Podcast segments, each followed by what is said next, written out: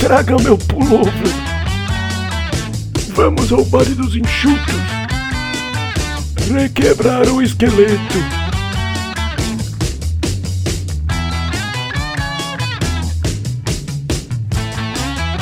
Ai, minha bursite. Olá, ouvinte fiel do Auto Radio Podcast. Aqui é o Valese e chegou a hora do Discoteca Perdida homenagear os cinquentenários álbuns de maio de 1972. Em abril, fizeram a festa ZZ Top, Creedence Clearwater Revival, Lou Reed e Johnny Cash. E nesse mês tem classicaço do rock na seleção. Primeiro, rapidinho vamos avisando que você sempre pode falar com a gente pelo Twitter, no arroba Podcast ou no arroba Valese, pelo Instagram do arroba Podcast e participar do grupo do Radio no Telegram. Lá tem gente de todas as idades, pode aparecer sem medo.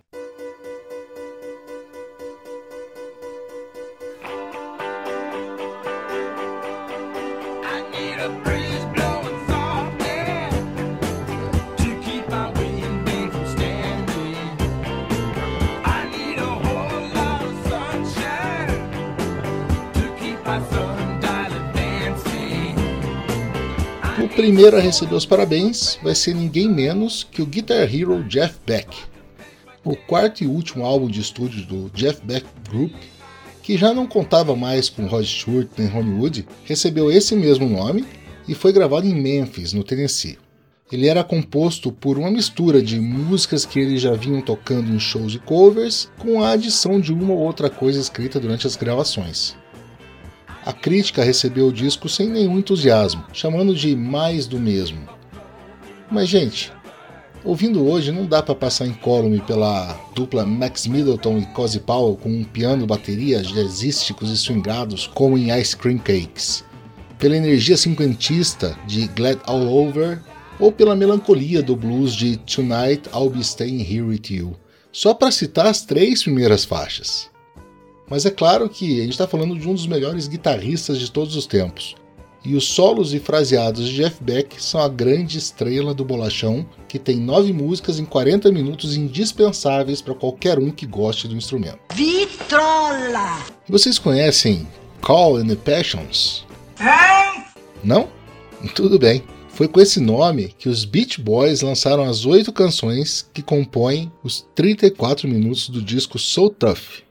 A história é assim: em 69, o guitarrista Carl Wilson assistiu a um show da banda sul-africana The Flames em um clube de Londres e ficou tão impressionado com o som dos caras que os levou para os Estados Unidos para gravar um disco com a Brother Records e abrir a turnê do seu grupo. Nada mais lógico então que o baterista Ricky Fatar fosse chamado para substituir Dennis Wilson quando esse saiu da banda. E de quebra, trouxe com ele o guitarrista Blondie Chaplin. Eles então resolveram lançar um álbum sob outro nome, e o Call the Passion surgiu.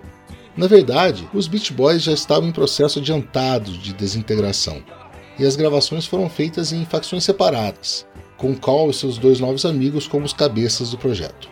Mesmo sendo considerado como o 18º álbum dos Beach Boys, a recepção tanto do público quanto da crítica foi morna como café do trabalho.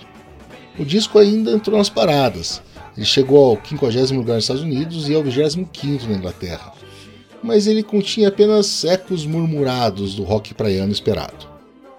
Com o tempo, as suas nuances começaram a ser apreciadas e elogiadas por gente do calibre de Elton John.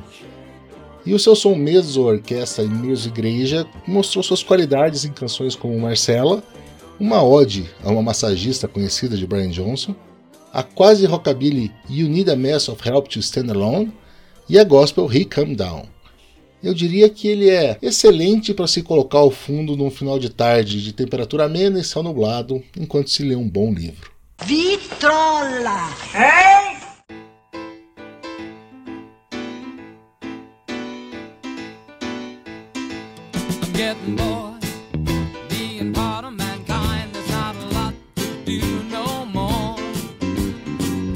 E já que falamos de Elton John, vamos colocá-lo aqui também.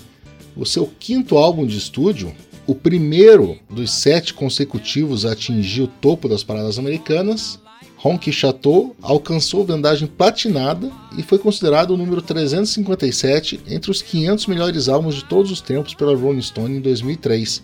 Subiu para a posição 251 na lista de 2020, inclusive. O disco tem 10 músicas e já abre com o single Honky Cat, um funk estilo New Orleans cheio de metais que te prepara para a transição entre o Reginald, cantor-compositor, para o roqueiro que viria a se tornar nos anos 70. Temos também Bernie Taupin em grande forma, em músicas como animadinha, apesar do título, I Think I'm Going to Kill Myself, onde Elton entrega o seu melhor vocal do disco. Vocês devem estar ouvindo essa música de fundo agora.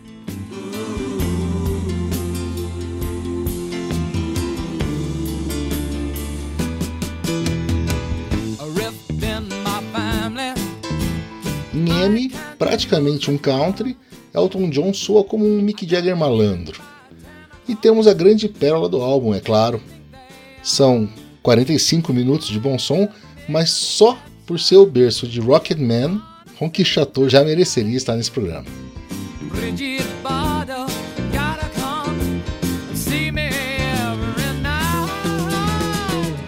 E eu citei o Mick Jagger agora porque eu tô cheio de histórias da banda dele na cabeça. Embora especificamente para o aniversariante e principal estrela de maio, a banda não fosse do vocalista. Exile on Main Street é inteirinho de Kate Richards. Fugindo do fisco britânico, os Stones atravessaram o Canal da Mancha e montaram acampamento na França. Enquanto Mickey e sua noiva Bianca preferiram um castelo nos arredores de Paris, o resto da turma foi para os ares da Riviera Francesa. Kate Richards, que estava de caso com a maravilhosa Anita Pallenberg, alugou uma vila chamada Nelkot, que havia sido um bunker nazista durante a Segunda Guerra, e acabou transformando a adega em local de gravação improvisado. Com o passar dos meses, todos foram confluindo para lá até que resolveram estacionar o estúdio móvel da banda na porta e começar um novo disco. Mas o espaço era de Richards, então as sessões aconteciam no fuso horário Kate, das 8 da noite até as 3 da manhã e altamente aditivadas por uma gama de substâncias químicas que fariam Walter White voltar para os bancos da escola. Desse momento caótico, permeado por muitas brigas, abandonos de cena e depois de expulsos os demônios, demonstrações de pura genialidade, foi parido esse décimo álbum dos Stones que fecha a insuperável quadrilogia de Beggar's Banquet, Let It Bleed e Sticky Fingers. Um álbum duplo com 1 hora e 17 minutos. Rock and roll até o talo. Mas com todas as faixas tendo uma forte influência no blues. Jagger mesmo teria dito sobre Exile: éramos fora da lei foragidos, usando o blues como arma contra o resto do mundo. Entre as 18 músicas, pérolas incríveis como Rap, cantada por Richards, clássicos instantâneos como Tumbling Dice, flertes com American Way como Sweet Virginia e muito, mas muito mais.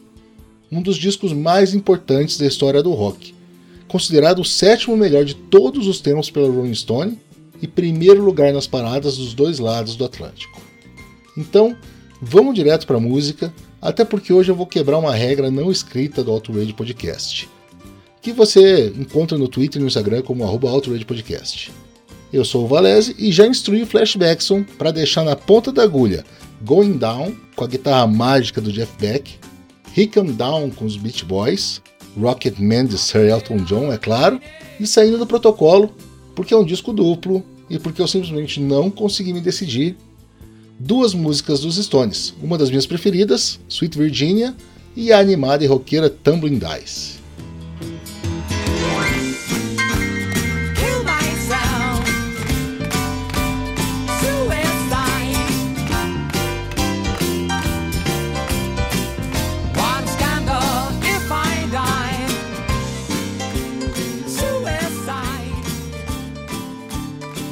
O volume está muito baixo. Isso. Então, Então o quê? tem que aumentar o volume. É, É o quê? o volume. Tem que aumentar. Isso. Então aumenta. Tomara. Vai, levanta. Levanta volume.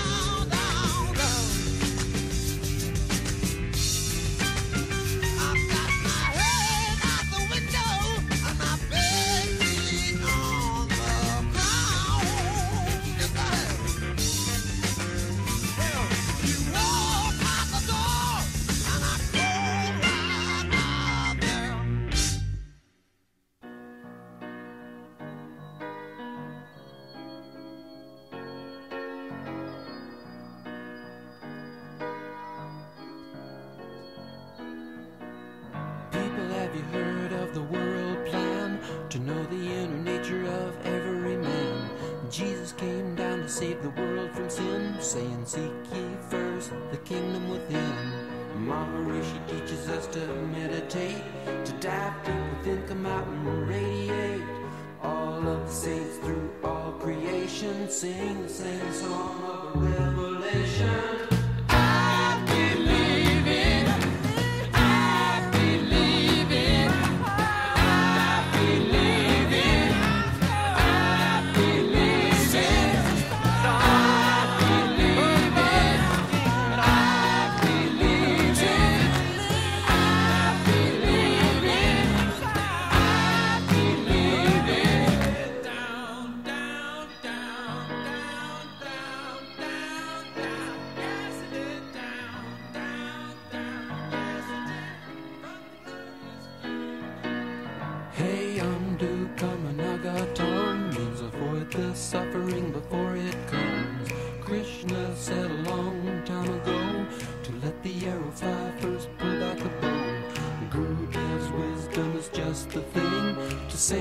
mankind from all this suffering. Maharishi gives a lift to every man's Bible, bringing us the news of a new revival. I believe in.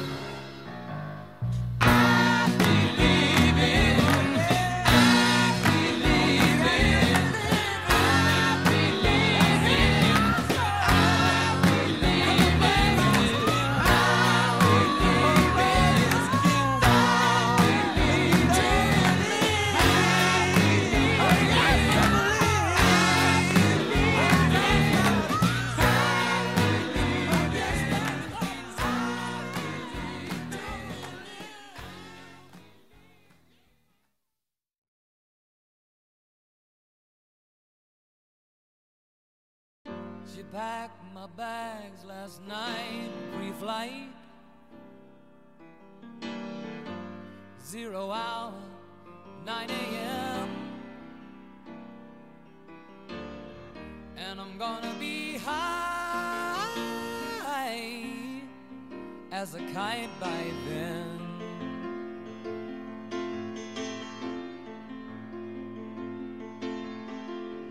I miss the earth so much. I miss my wife. It's lonely out in space on such a timeless flight.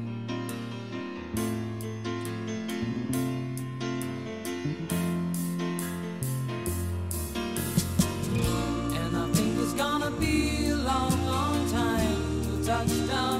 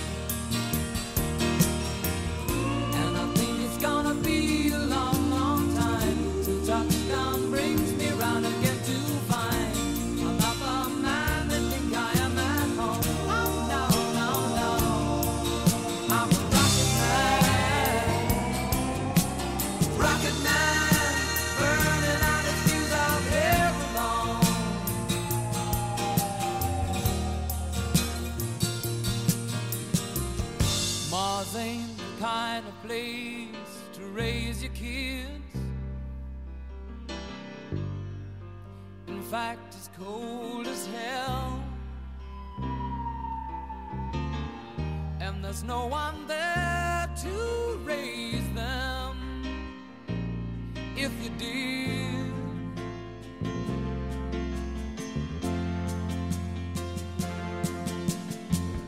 And all the science I don't understand